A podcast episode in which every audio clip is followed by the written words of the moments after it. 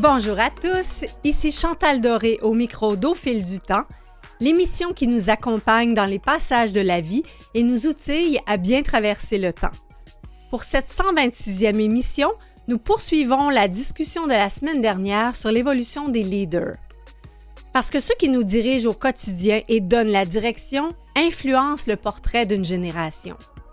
Plusieurs experts croient que les leaders de demain devront avoir un niveau de conscience plus élevé face à la complexité et à la vitesse grandissante des changements dans notre société. Un acronyme existe même pour décrire cet environnement en mouvance, soit VICA ou VUCA, et nous en parlerons aujourd'hui avec notre invité. Les leaders de demain devront également soigner davantage la santé mentale de leurs collaborateurs. C'est donc le menu de cette 126e émission d'Au fil du temps. Nous recevrons en première partie la coach, coprésidente de Leadership Inspire et Lab et autrice Pascale Dufresne, dont le livre Être un leader créateur est fort inspirant. En seconde partie, nous recevons pour la seconde fois la directrice générale du mouvement santé mentale, René Ouimet.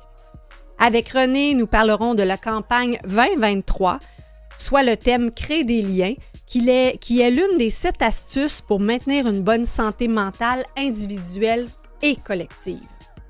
Créer des liens permet également de nourrir nos relations sociales et ça fait partie euh, des facteurs de prévention pour bien vieillir. On en parle d'ailleurs souvent à l'émission. Les liens que nous tissons avec les autres seront donc au cœur de l'émission. J'en profite pour vous remercier de tout cœur, chers auditeurs, de nous avoir fait une place dans vos oreilles et votre cœur, que vous nous écoutiez sur le câble, à CKVL, sur le site de Canalem ou via l'une des plateformes de balado-diffusion. Après une courte pause, j'accueille Pascal Dufresne en studio pour discuter du leader créateur.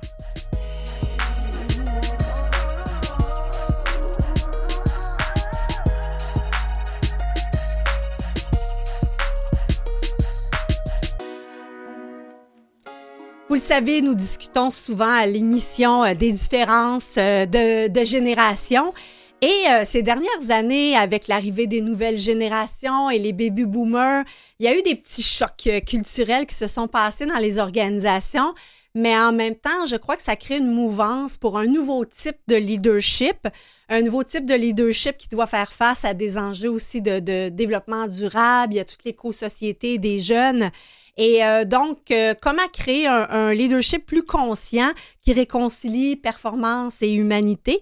Nous en discutons avec, euh, avec Pascal Dufresne, qui a toute une feuille de route comme coach. Elle accompagne des clients et est l'autrice d'un livre qui m'a vraiment beaucoup plu. Alors, elle est en studio avec nous. Bonjour, Pascal. Bonjour, Chantal.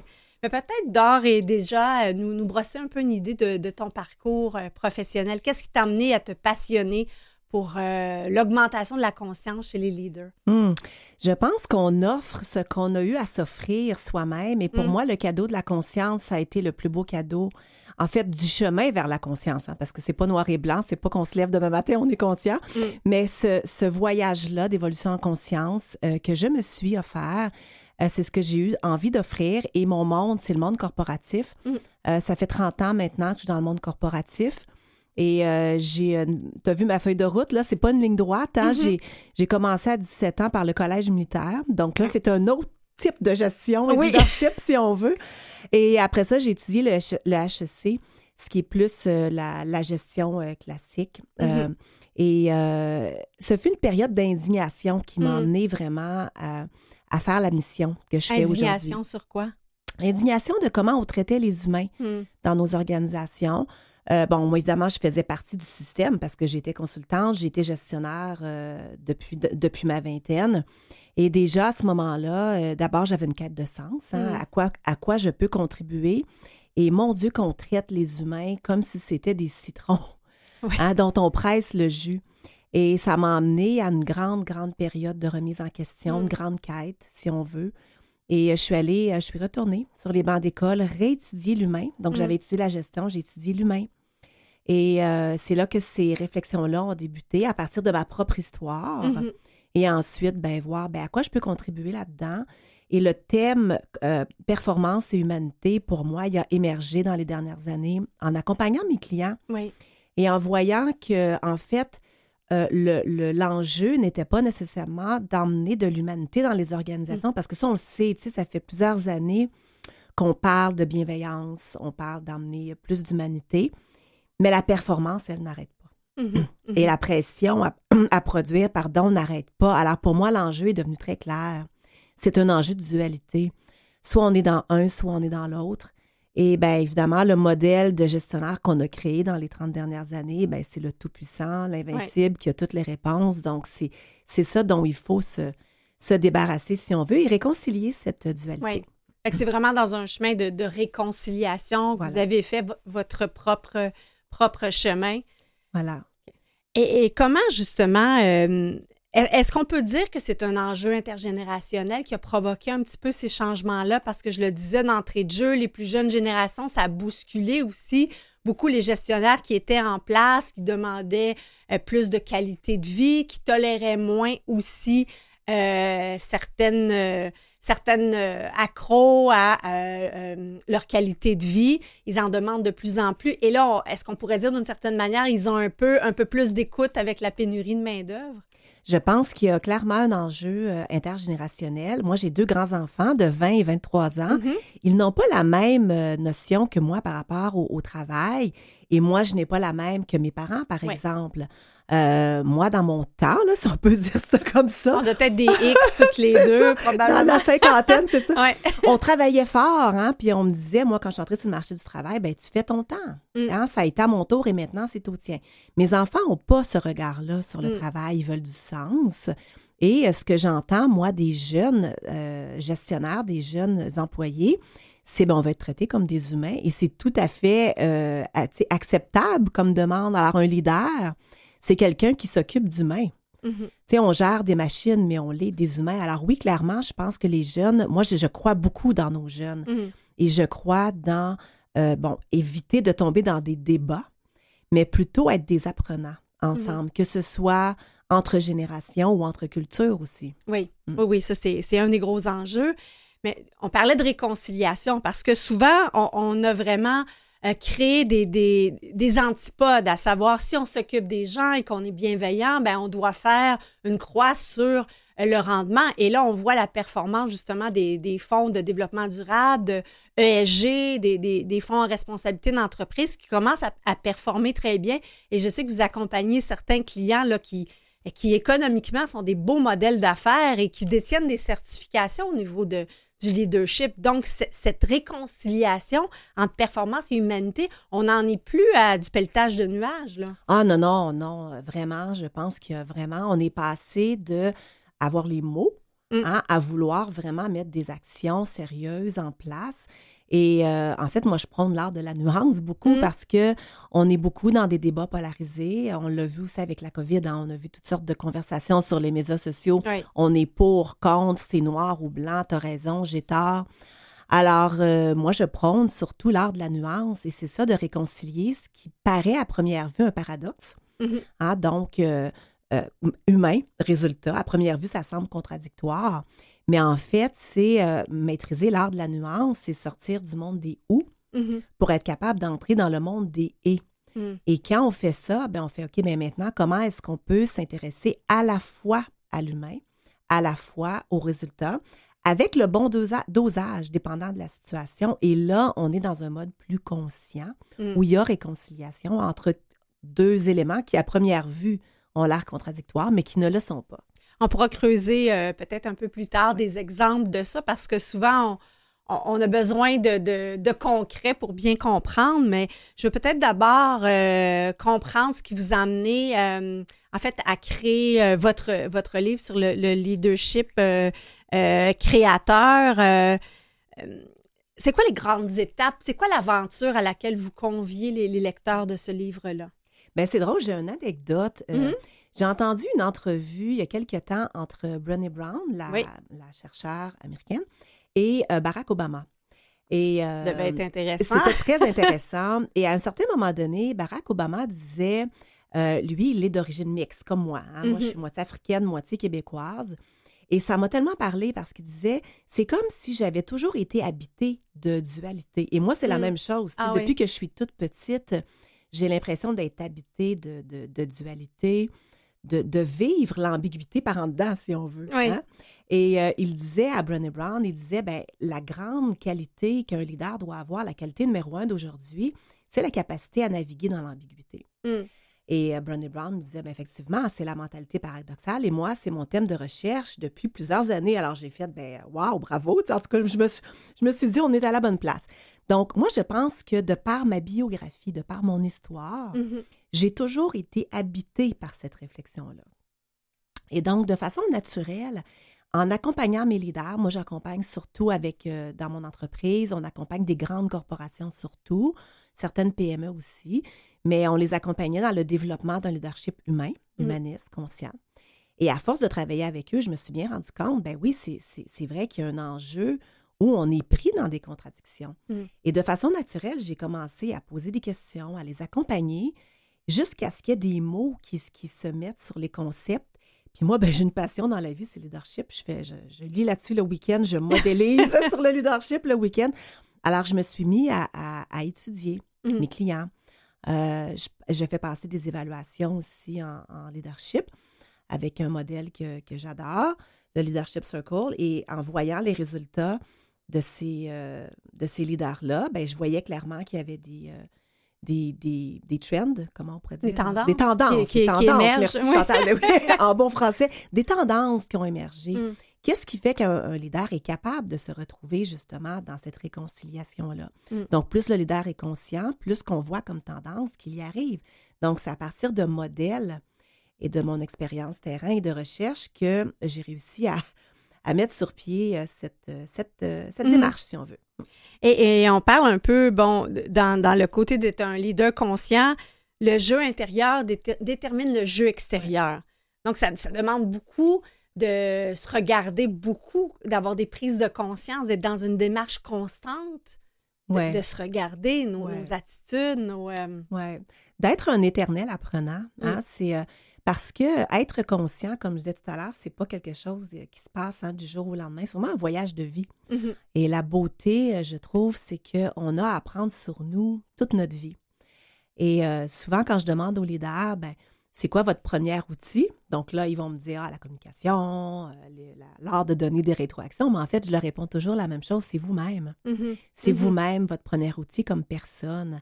Et euh, donc, une personne plus consciente, plus humaine, euh, va être capable de créer un espace plus sécuritaire, plus inclusif pour son équipe, va être capable aussi de s'offrir plus de sérénité, plus de durabilité dans son propre leadership et ainsi offrir de la durabilité euh, dans, dans ses équipes et dans son organisation. Ouais. Ça part de nous.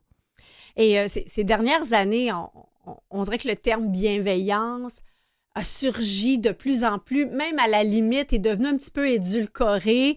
Et euh, c'est comme si, on, encore une fois, on oppose être bienveillant, être gentil versus de- le courage managérial de devoir prendre des décisions qui sont pas toujours confortables. Donc, comment on fait pour, euh, pour réconcilier ça? Je suis contente que tu me parles de ça parce que c'est un de mes sujets de réflexion en ce moment parce Mhm. que, euh, effectivement, je pense que souvent on mélange la bienveillance avec la complaisance. Oui. Hein, donc, être bienveillant, c'est pas nécessairement être mou, Mm. être calinours, être le nice guy. Ouais. C'est euh, veiller au bien, hein, simplement. Et euh, parfois, Ben, de- ça le dit. hein? ben, ça le dit, veiller au bien, ouais. exact. Alors, parfois, donner euh, de la rétroaction claire et directe, c'est bienveillant. Mhm. J'ai entendu souvent des employés dire Mais pourquoi on ne m'a jamais dit ça avant? Ouais. Hein, Donc, une rétroaction honnête et authentique, c'est de la bienveillance. Alors, on est. Et aussi, il faut savoir que ça n'exclut pas la fermeté ou l'exigence. Tu sais, Mhm. Prenons par exemple quand on est parent, on, on est bienveillant avec nos enfants. Et aussi, on a une certaine fermeté et des exigences. Un n'exclut pas l'autre. Alors, Mhm. moi, je parle davantage de faire preuve de fermeté bienveillante Mhm. et d'être capable de voir, mais, et c'est ça la conscience aussi. Ah, donc, quelle est ma propension à la fermeté naturelle? Quelle est ma propension plus naturelle à la bienveillance? Et qu'est-ce que la situation requiert? Et là, ben, je dose en conséquence. Mais je pense qu'en tant qu'humain, on porte tous la bienveillance en soi. On a tous une propension à cela.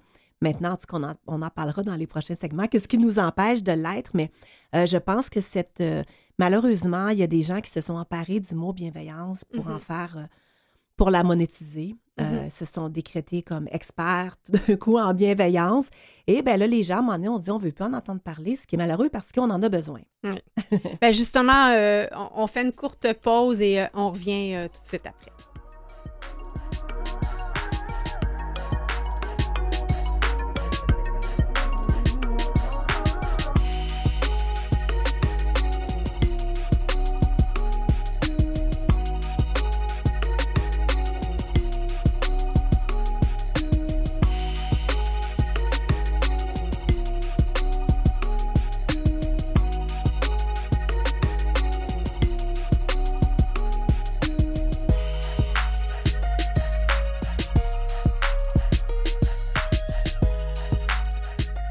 Sommes de retour avec euh, Pascal Dufresne. Nous parlons euh, du leadership créateur et, j'aurais envie qu'on prenne peut-être un exemple concret pour, pour bien saisir comment on réussit cette réconciliation. Oui.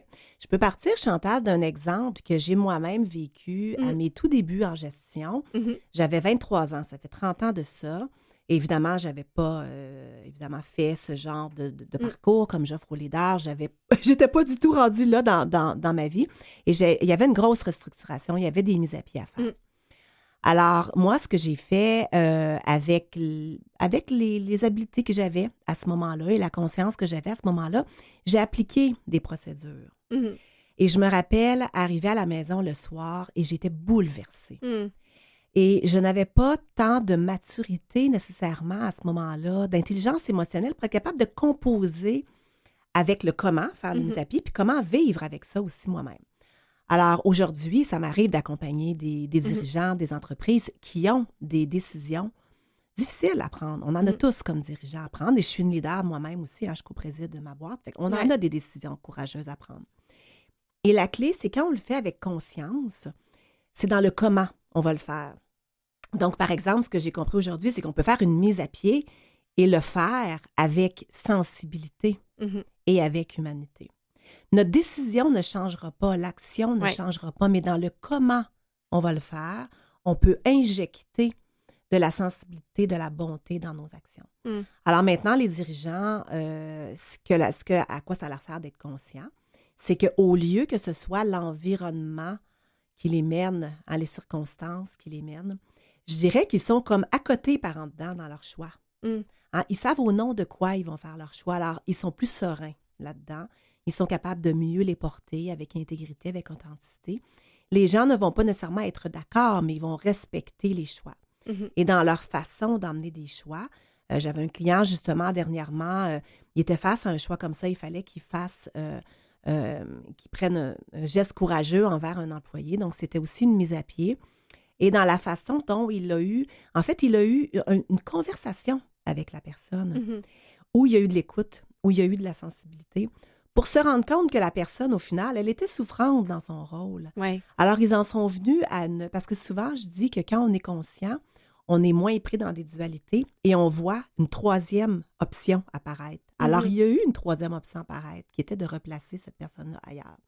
Alors, moi, je pense que c'est beaucoup dans le comment on arrive à faire les choses et on injecte de la bonté, de hmm. l'humanité dans nos actions, dans nos paroles. Oui. Et, des fois, bon, on dit souvent euh, quand une fenêtre euh, se, ferme, une porte ouvre, un perdu, 10, de retrouver. Mais tu sais, d'arriver à faire confiance que, et ça, moi, j'avais entendu Sophie Brochu dire ça, on a mille vies. Euh, qu'il y a peut-être un autre chemin pour cette personne-là dans lequel aussi elle pourrait être heureuse. Des fois, il y a des décisions économiques, mais effectivement, il y a des gens qui ne sont pas dans le bon rôle et qui ont été nommés dans un endroit et qui, par, euh, euh, par besoin ou impression de besoin économique, vont rester dans un rôle où ils ne sont pas heureux, puis ils ne produisent pas quelque chose de bien pour l'organisation, ils ne sont pas aussi dans un état par rapport à leurs collègues où ils produisent une belle ambiance. Donc, des fois, il y a des décisions de ce genre-là qui sont oui, nécessaires. Pour le collectif, parce que mm. le rôle d'un leader, et là, on parle de leader, pas nécessairement en mm-hmm. organisation, mais au sens large, le rôle d'un leader, c'est de contribuer à une mission qui est collective. Oui. hein, donc, d'inspirer les gens à contribuer à quelque chose qui est collectif. Alors, quand on prend nos décisions, on doit penser au collectif, on doit penser au bien commun. Oui. Alors, parfois, c'est pour ça que, euh, donc, ça nous, ça, nous, ça nous ancre dans un sens qui est plus grand que soi, qui est Mhm. plus grand que nous. Et c'est ça qui doit se passer dans le dialogue avec la personne ou avec l'employé. Mm. Alors, il y a, il y a le je, hein, puis et, il y a le nous. Mhm. Et moi, je pense que c'est la pire chose qui peut se passer dans un cas comme ça, c'est que on entre dans cette conversation, qui est une conversation qui demande du courage, avec seulement notre tête. Mhm. Puis comme humain, on n'est pas juste une tête. hein. Puis Ouais. Notre monde émotionnel dans, dans les organisations, on a appris à le mettre de côté. Mais si on entre dans cette conversation avec, avec notre cœur, avec le cœur ouvert, ben il y a de la sensibilité. Mhm. À- par exemple, ce serait de dire à la personne, c'est pas une conversation facile. Mhm. Euh, pour moi, c'est difficile d'avoir cette conversation avec toi et je suis sensible à ce que tu vis. Mhm. Et maintenant, hein, on essaie de faire des et, non pas des mais, des ou. Oui. Et maintenant, ben, c'est la- c'est le choix euh, qui est le mieux pour, euh, pour l'organisation, pour le collectif. Ben, je t'écoute, comment tu reçois ça? Oui. Hein, donc, la décision reste, comme je disais tout à l'heure, mais dans le comment on le fait, on met de l'humanité. Il n'y a pas toutes euh, ces dernières années, bon, on en, on en a vu des cas où la personne doit quitter immédiatement. Euh, J'ai moi-même subi ça où tu as la, la direction des ressources humaines qui te parle, deux secondes après, tu n'as plus accès, tu peux même plus parler à tes employés, leur dire au revoir. Et ça, devient, ça demande beaucoup de courage en- après de s'investir quand on sait qu'en trois secondes, on peut disparaître. Ouais. Mais il n'y a pas les, les- les- les enjeux de sécurité aussi, euh, ou est-ce que ce sont des façons de se camoufler, Ouais. où on prend pour acquis que la personne, disons-le, va faire du trouble au niveau sécurité ou économique? Moi, je trouve ça épouvantable. D'abord, quand tu me dis ça, j'ai des, des chairs de poule. En fait, c'est qu'il y a deux façons d'agir, hein, soit Mhm. par la peur ou soit Ouais. par le sens. Donc, quand on est dans la peur, ben, c'est ce que ça donne. On a peur que. Ouais. On a peur que l'employé, justement, revienne, euh, des bris de sécurité, etc. La majorité de nos cultures organisationnelles, bon, une culture organisationnelle, c'est une somme d'humains. Mm. Donc, la majorité des humains fonctionnent dans un monde qu'on appelle réactif, qui est basé sur la peur, l'ego. Donc, c'est ce que ça donne aussi dans nos cultures. On Mhm. fonctionne à partir de là.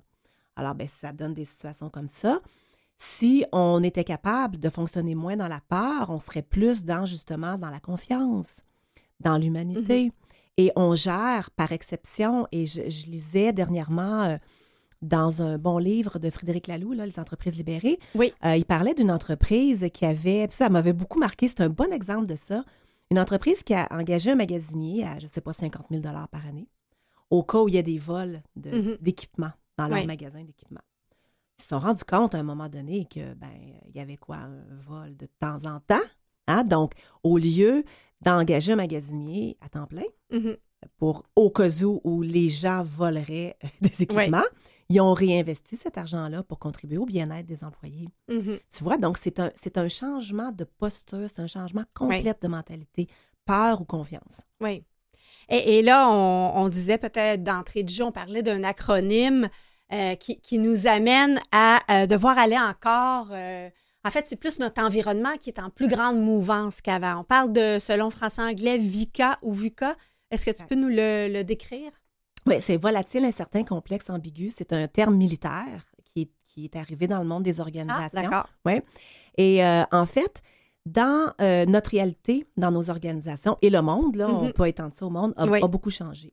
Avant, on avait plus de repères. Mhm. Euh, les gestionnaires pouvaient s'appuyer sur leur autorité. Hein, je dis quoi faire et ça fonctionne. Mhm. Comme on disait en entrée de jeu avec maintenant euh, nos enjeux intergénérationnels, les, les passages qu'on a fait aussi, ben, ça fonctionne moins.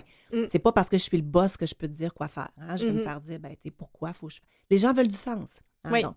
Alors, euh, donc, on a moins la possibilité de s'appuyer sur notre autorité.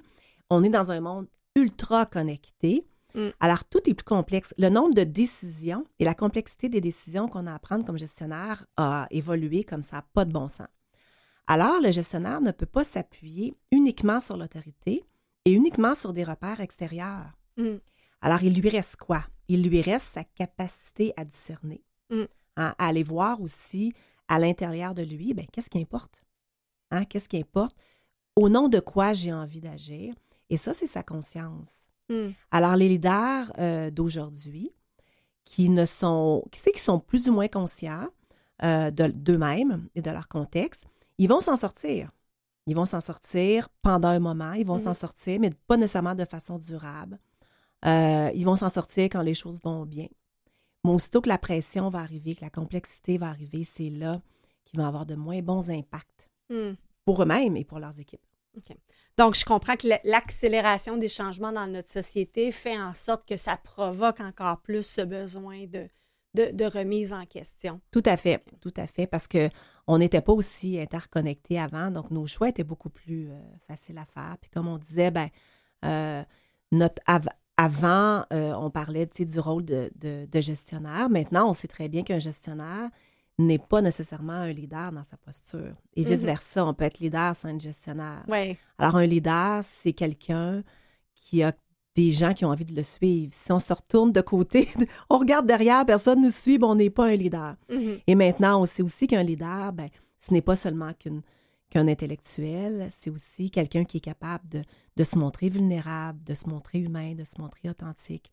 Quelqu'un qui a du cœur, hein, ça, ça inspire de voir euh, son leader Puis être on, vrai. on parlait de euh, Brené Brown tout à l'heure, tous ses travaux sur, sur l'humilité. Euh, J'ai eu récemment un cas d'une jeune, gestionnaire qui disait Oui, mais si je le sais pas, qu'est-ce que mes employés vont penser?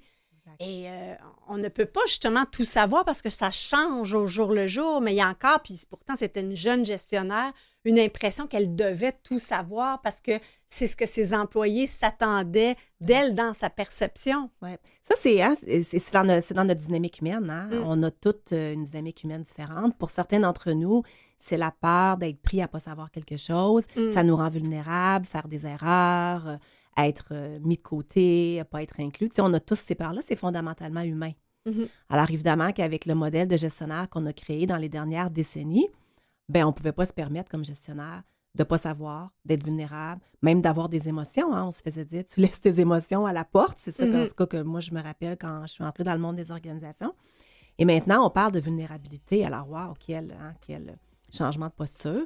Et la vulnérabilité, ben c'est pas nécessairement hein, se promener le kimono vert à, avoir des états d'être à n'en plus finir. Ben non, c'est d'être capable de dire, ben je ne sais pas et je vous reviens. Mhm. D'être capable de dire, ben j'ai fait une erreur, qu'est-ce qu'on apprend de ça? Oui. Et euh, c'est de douter. Et euh, comme leader, on doute à Mhm. tous les jours. Alors, être, être leader, par définition, c'est être vulnérable. Mm. Mm. Fait une courte pause, euh, Pascal. On revient pour euh, notre dernier bloc.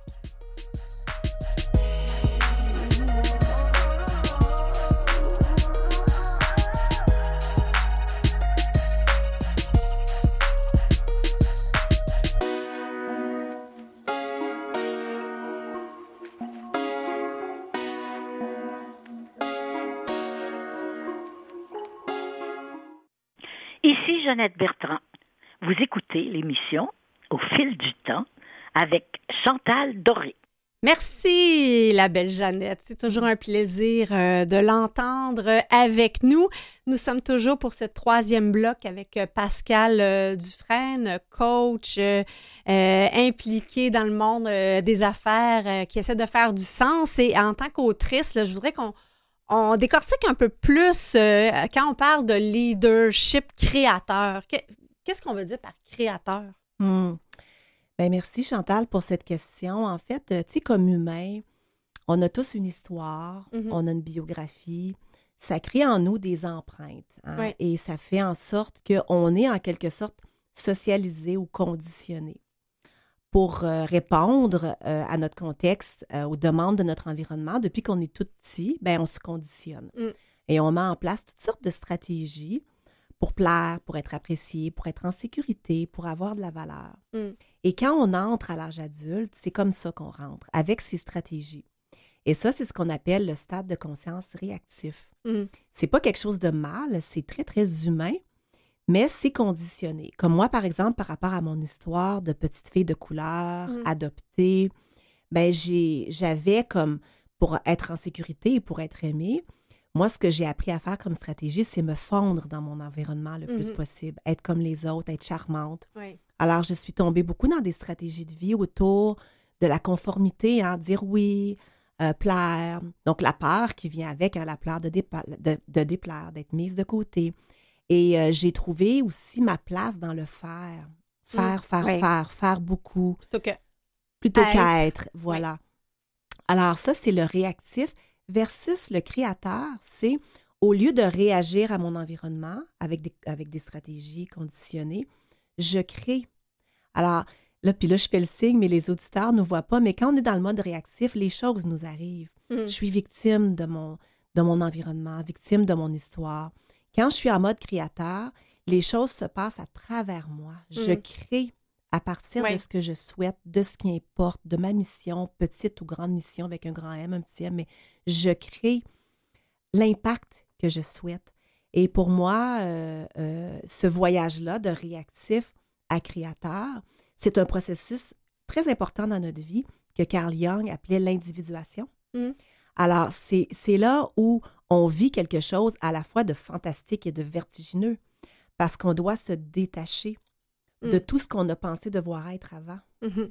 Pour être, pour être, je dirais simplement. se réinventer euh, constamment, mais je, re- je regarde les gestes que, que Pascal fait, puis dans le premier geste, on sent un peu comme un, un côté victimisation, les choses nous arrivent, alors que dans le deuxième geste que vous, vous avez fait, je sentais un jardin.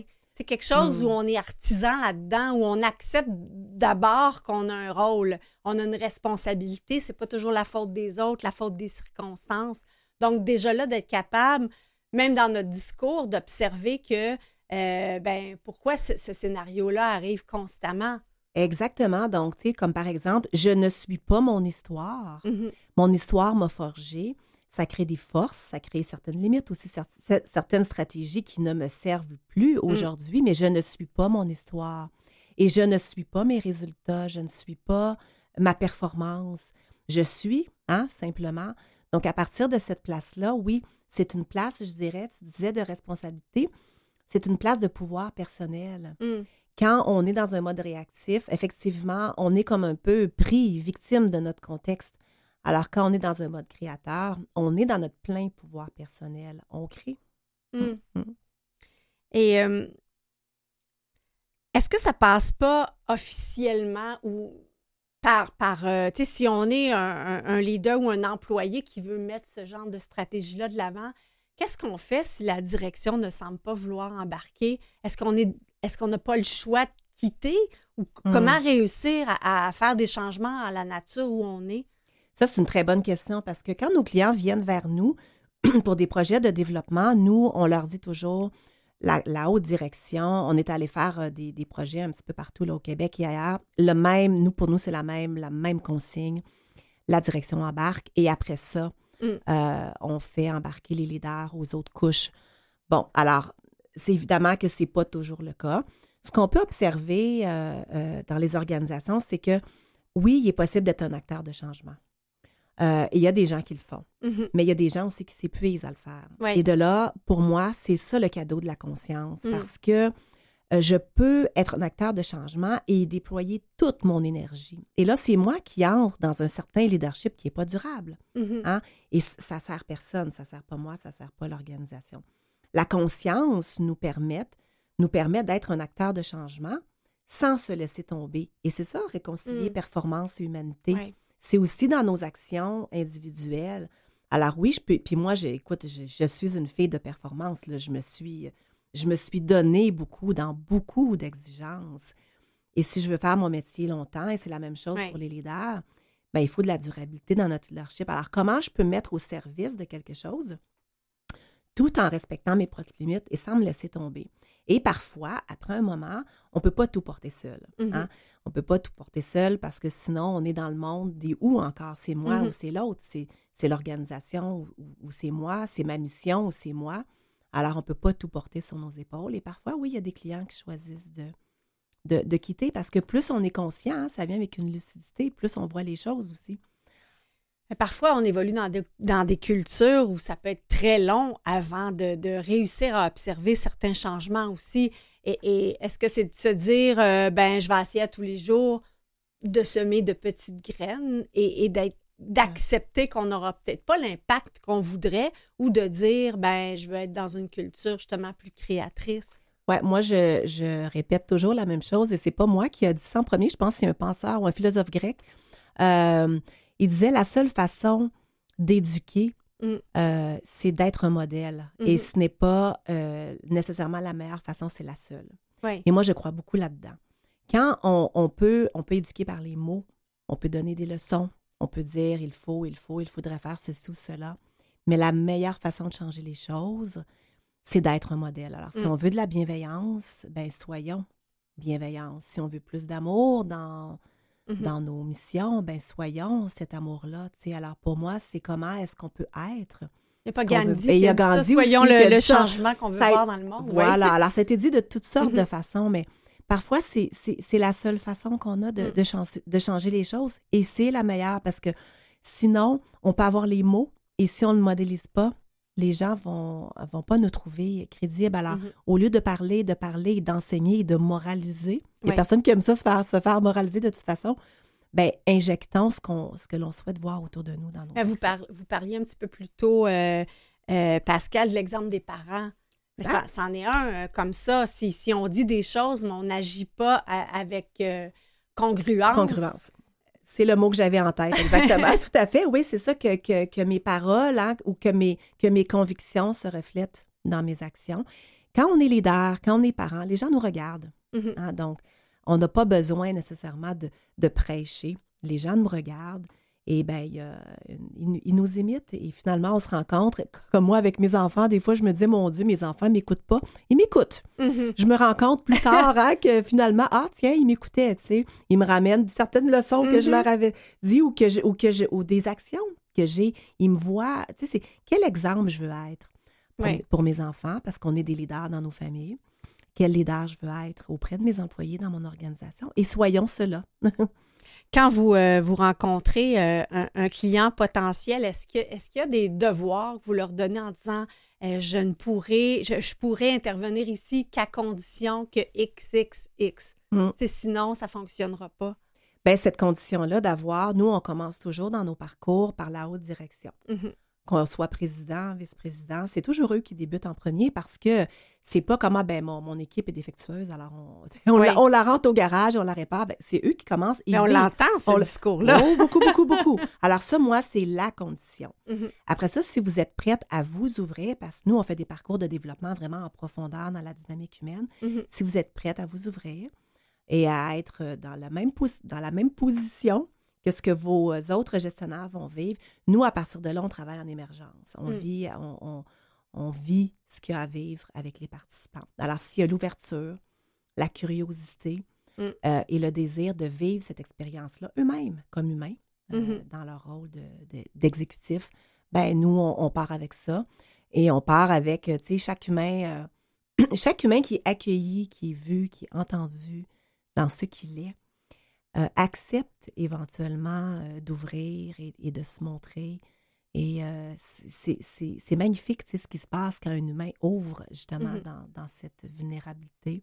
Et euh, les gens nous disent, c'est un cadeau d'une vie Mhm. de faire un voyage comme ça d'évolution en conscience. Alors, ben nous, si on, on se raccroche à ça, puis on se dit, ben il y a tellement de bien à faire dans le monde. Alors, une Mhm. personne à, à la fois dans le monde des organisations, on continue notre mission.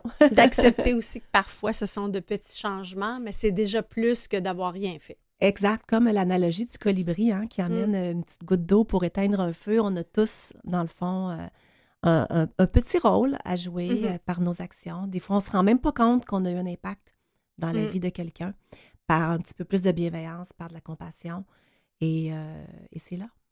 Ben, merci d'avoir eu un impact sur Mm. l'émission aujourd'hui, euh, Pascal, d'avoir été Merci. avec nous. Alors, je vous laisse répéter le titre de votre livre. Oui, donc c'est être un leader créateur. Alors, le sous-titre, ben, c'est réconcilier performance et humanité, dirigé dans la complexité avec conscience et sérénité. Et merci beaucoup, Chantal, pour l'invitation, vraiment. Merci d'avoir été Mm. avec nous.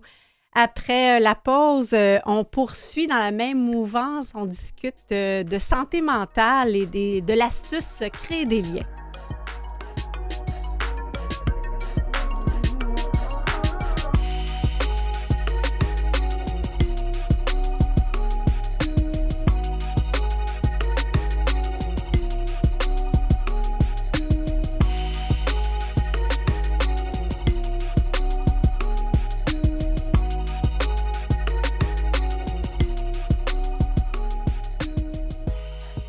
Euh, j'ai aujourd'hui. Euh, au fil du temps, nous avons studio plein. Nos deux invités sont avec nous en studio et j'ai la chance de boucler l'émission avec euh, Renée Ouimet, directrice générale du mouvement Santé mentale, qui, qui a été une cliente pour moi et surtout une amie, un beau coup de cœur et vous allez rapidement comprendre pourquoi. On l'a reçue il y a déjà deux ans. Et euh, ben c'est ça, il y a une nouvelle astuce qui a été mise euh, en place, la campagne annuelle qui est créer des liens. Donc, on en parle avec euh, René Ouimet. Bonjour, René. c'est un plaisir d'être avec toi aujourd'hui. ben, juste peut-être faire un peu du pouce sur l'entrevue avec Pascal Dufresne qu'on vient d'entendre. On parlait de l'importance de la prise de conscience chez nos leaders et euh, que de plus en plus, les plus jeunes générations euh, souhaitent qu'on tienne compte de la santé mentale et que ça, crée une, force de pression chez les gestionnaires. Qu'est-ce que, comment vous réfléchissez là-dessus au mouvement santé mentale? Bien, nous, on fait beaucoup de conférences dans les milieux de travail, puis mm-hmm. dans chacune des... Euh, on travaille sur les facteurs de protection en santé mentale. On fait toujours des outils spécifiques pour les milieux de travail c'est sûr que c'est fondamental de regarder le bien-être au travail. Mmh. Mais je dirais qu'avec ce que je vois, ce qui est le plus grand défi pour les gestionnaires, c'est de revoir l'organisation du travail. Mmh. Euh, souvent, euh, il y en a plusieurs qui sont prêtes à donner des conférences, à faire des formations en méditation pleine conscience, mais quand vient l'idée de, réorganiser le travail, de revoir les tâches, de mmh. revoir le partage, la manière de faire pour favoriser un, mieux-être, puis y aller un pas à la fois, on ne change pas tout en même mmh temps, là, il y a un défi qui est plus grand. Et l'autre chose, on attend beaucoup des gestionnaires, mais souvent, c'est des gens qui sont mis en poste par leurs compétences euh, pratiques. Oui. Tu sais, qui vont avoir été des très, très bons, euh, des très, très bonnes personnes dans leur travail. Puis parce qu'ils sont très bons ou très bonnes pour gérer le travail, la tâche, on va les, euh, leur donner un poste de gestionnaire où ça demande d'autres habiletés, d'autres types de formations. Et souvent, euh, ces personnes-là n'ont pas le temps d'aller chercher ces mmh formations-là. Euh, de voir comment on devient un bon ou une bonne gestionnaire. Et là, il y a d'autres défis qui, apparaissent.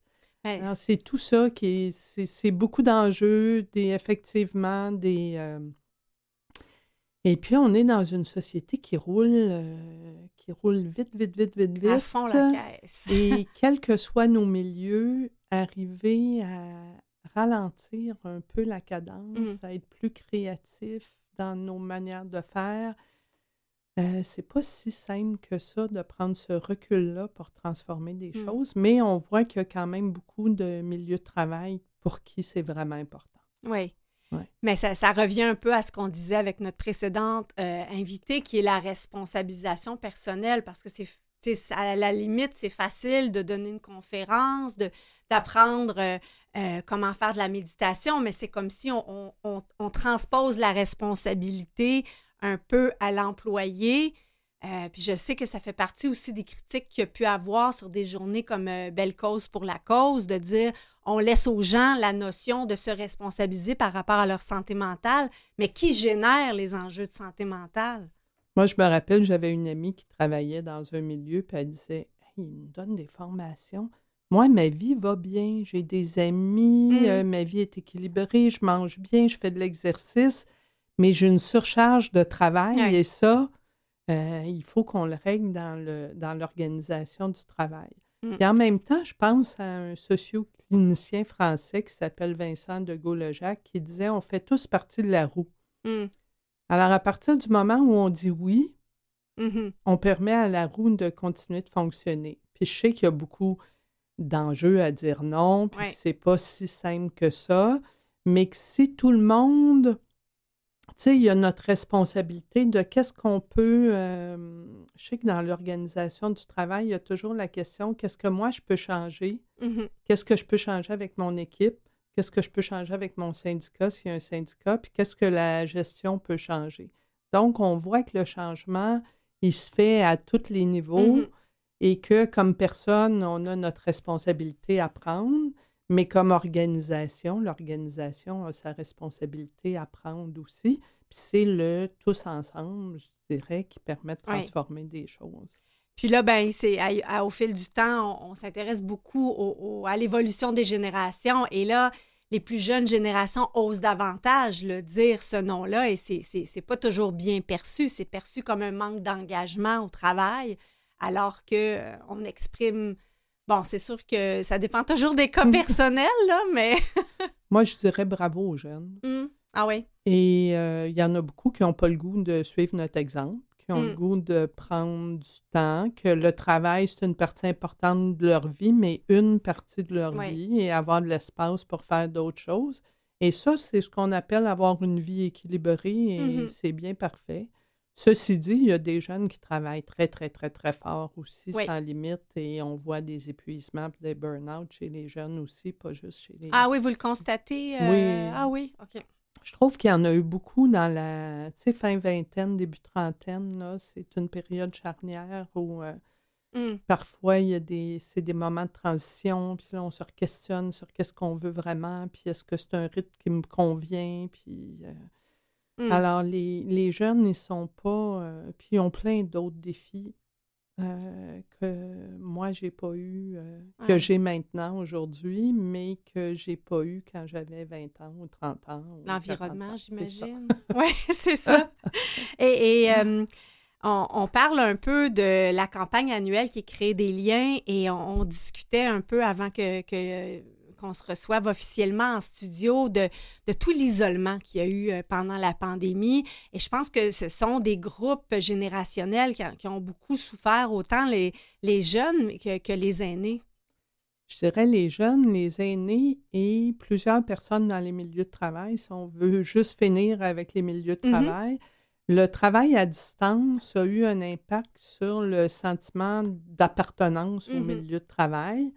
Et souvent, il y a eu des réunions, des réunions en ligne, mais ce qui nous permet de tisser des liens, c'est toutes les niaiseries qu'on se dit en allant prendre le café, euh, le fait qu'on joue ensemble, qu'on joue des tours, qu'on va chercher de l'aide de notre collègue, mmh euh, qu'on demande euh, comment ça va chez vous, comment ça se passe avec ta famille. tu sais, as-tu le goût de venir courir avec moi à midi? Le non prévu, finalement. Le non prévu, puis mmh. on sait que créer des liens, mmh. Euh, on a eu une spécialiste qui nous a dit créer des liens demande de sortir de nos objectifs. Mm-hmm. Et créer des liens demande d'avoir du temps pour le faire. Mm. Et des fois, c'est imprévu. Là, on rencontre quelqu'un dans l'ascenseur puis euh, qui a besoin de parler ou d'échanger, puis c'était pas prévu dans notre horaire. Mais l'importance de prendre le temps, le mm. cinq minutes ou le dix minutes que et si on va, effectivement, les jeunes, euh, ça a été difficile. Puis les aînés qui étaient dans des milieux euh, clos, je mmh. dirais, dans des résidences. Aux États-Unis, il y a une recherche qui dit qu'il y a eu plus de décès d'isolement que de la pandémie. Wow! Et comment, comment on. Comment les gens décèdent d'isolement? Ben, quand on vieillit, mmh qu'on vieillit, qu'on devient des vieux vieux. oui, parce qu'il y a plusieurs catégories de vieux, hein, selon la FADOC, à partir de 50 ans. oui, c'est ça. Mais qu'on souvent, ce qui nous maintient en lien, en, pas en lien, en vie, c'est mm. nos liens. On veut mm. continuer à vivre pour voir nos amis, notre famille, nos enfants, nos petits-enfants. Alors, si ce qui nous maintient en vie est plus là, Mmh. Ben, ça se peut que j'aille plus le goût de bouger, que mmh. j'aille plus le goût de manger, mmh. que j'aille plus le goût de prendre mes médicaments, que, que ça ait un impact sur tout ça et que ça enlève mon élan vital qui me donne l'énergie de vivre au quotidien. Et encore là, euh, tu sais, vieillir, c'est aussi vivre des deuils, perdre des liens, euh, plus de liens que quand on est plus jeune. Hein. On a nos, conjoints, conjointes, amis euh, qui décèdent, de notre famille qui est plus vieille. Et là, c'est de trouver des nouvelles stratégies pour retisser des nouveaux liens. Mmh. Et ça, ça se fait, il y a la personne qui peut le faire en mmh s'impliquant si elle peut, en essayant d'aller dans des activités, en jasant avec les voisins, mmh. mais ça se fait aussi à travers la communauté qui peut. Euh, je sais qu'au Québec, il y a euh, Voisins solidaires. Alors, c'est comment être solidaire avec nos voisins qui sont un petit peu plus vieux, Mhm. de prendre un petit peu de temps pour aller euh, dire allô, comment ça va, comment aller voir les personnes qui font partie de nos familles, de nos amis qui sont plus vieilles, de garder du temps pour... euh, Et on sait que quel que soit l'âge, créer des liens, c'est un élément qui protège non seulement notre santé mentale, mais notre santé physique aussi. Mais je Mhm. parle de liens bienveillants, bien Oui. entendu. Si Oui, parce qu'on peut chicaner tous les jours Oui, avec oui, notre voisin, on est en lien. Oui, oui. non, non, mais je parle de liens qui sont bienveillants. Mhm.